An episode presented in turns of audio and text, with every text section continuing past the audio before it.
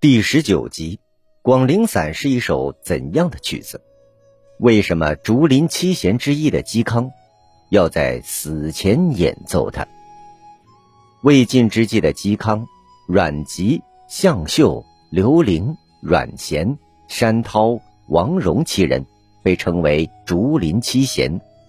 关于他们，流传有很多故事。嵇康死前演奏《广陵散》便是其中之一。嵇康受钟会的陷害，被司马昭处以死刑。在临刑之前，他拿起琴弹了一曲《广陵散》，弹完后长叹一声：“以前袁孝尼想向我学这首曲子，我没有传授给他。现在我死了，世间就再也不会有这曲《广陵散》了啊！”能够从容不迫的在临死之前弹琴，这本身就表现出嵇康不同寻常的气度。他不会在丑恶与黑暗面前流露出任何畏惧和怯懦。他以弹琴时的从容不迫，昭示了自己生命的高贵。那么，嵇康弹的为什么是《广陵散》，而不是其他的曲子呢？关于《广陵散》，主要有这样两种传说：一是认为《广陵散》就是聂政刺韩王曲。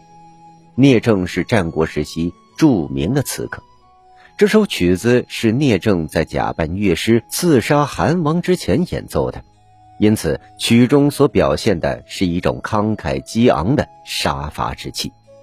二是相传该曲是由鬼魂传授给嵇康的。据说嵇康有一天晚上，在旅社里弹琴时，空中飘来一个声音，称赞他弹得好。嵇康并不害怕，而是邀请鬼魂来探讨音乐。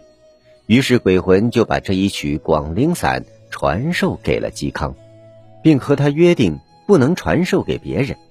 将这两种说法综合起来看，《广陵散》具有一种重视个人生命价值的激越慷慨的特性。广陵散在嵇康死后真的失传了吗？据说嵇康的外甥袁孝尼曾经在嵇康弹奏广陵散时，在门外偷听，但是尚未听完就被嵇康发现了，所以他只听到了三十三段。后来袁孝尼自己补上了八段，就形成了四十一段的谱本。这四十一段的广陵散与我们现在所能看到的。保留在神奇秘谱中的琴曲《广陵散》，是否存在着渊源关系？这一点其实无法确认。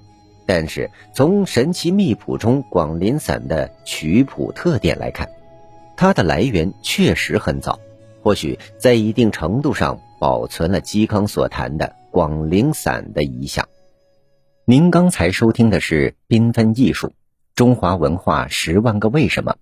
同名图书由中华书局出版，演播水火之声。